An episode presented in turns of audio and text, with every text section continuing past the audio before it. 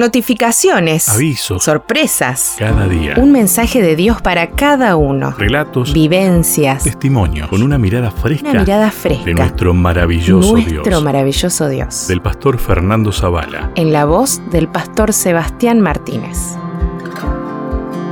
¿Es ciego el amor? Si hablo en lenguas humanas y angelicales, pero no tengo amor, no soy más que un metal que resuena o un platillo que hace ruido. Primera de Corintios 13:1. ¿Es ciego el amor? Esta es la pregunta que se discutía en una clase de escuela sabática de una iglesia a la que asistí, precisamente cuando se celebraba el Día del Amor y la Amistad.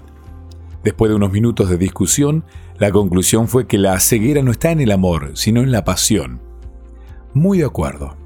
Recordemos que fue en un arrebato de pasión que Siquem violó a Dina, la hija de Jacob, Génesis capítulo 34, y fue también como consecuencia de una pasión descontrolada que Amón, hijo de David, violó a Tamar, su media hermana. El amor, en cambio, no es ciego, todo lo contrario, ve muy bien. Ve en el ser humano lo que otros no ven, ve cualidades que para los demás parecen fácilmente inadvertidas. La razón por la que esto ocurre lo expresa muy bien Jan Vanier cuando dice que amar es revelar a una persona la belleza que hay en su corazón.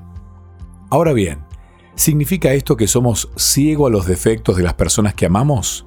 No. Sabemos que tienen defectos, porque nadie es perfecto. Lo que sucede es que no permitimos que esos pocos defectos nos impidan percibir toda la belleza que hay en el corazón del ser amado. Para decirlo lisa y llanamente, ¿quién va a estar viendo defectos cuando hay tanta virtud, tanta bondad que ver? ¿Quién va a querer hablar de uno que otro defecto cuando esta persona tiene tantas cualidades? Hoy es un buen día para dar gracias a Dios por nuestros seres amados. También lo es para decirles lo mucho que los amamos, lo mucho que significan en nuestra vida. Esto último es muy importante. No es suficiente con que percibamos la belleza que hay en su corazón hemos de revelárselo, de hacérselo saber. ¿Por qué ha de ser así? Porque como dice Elena de Huay, el amor no puede durar mucho si no se le da expresión. El Hogar Cristiano, página 88.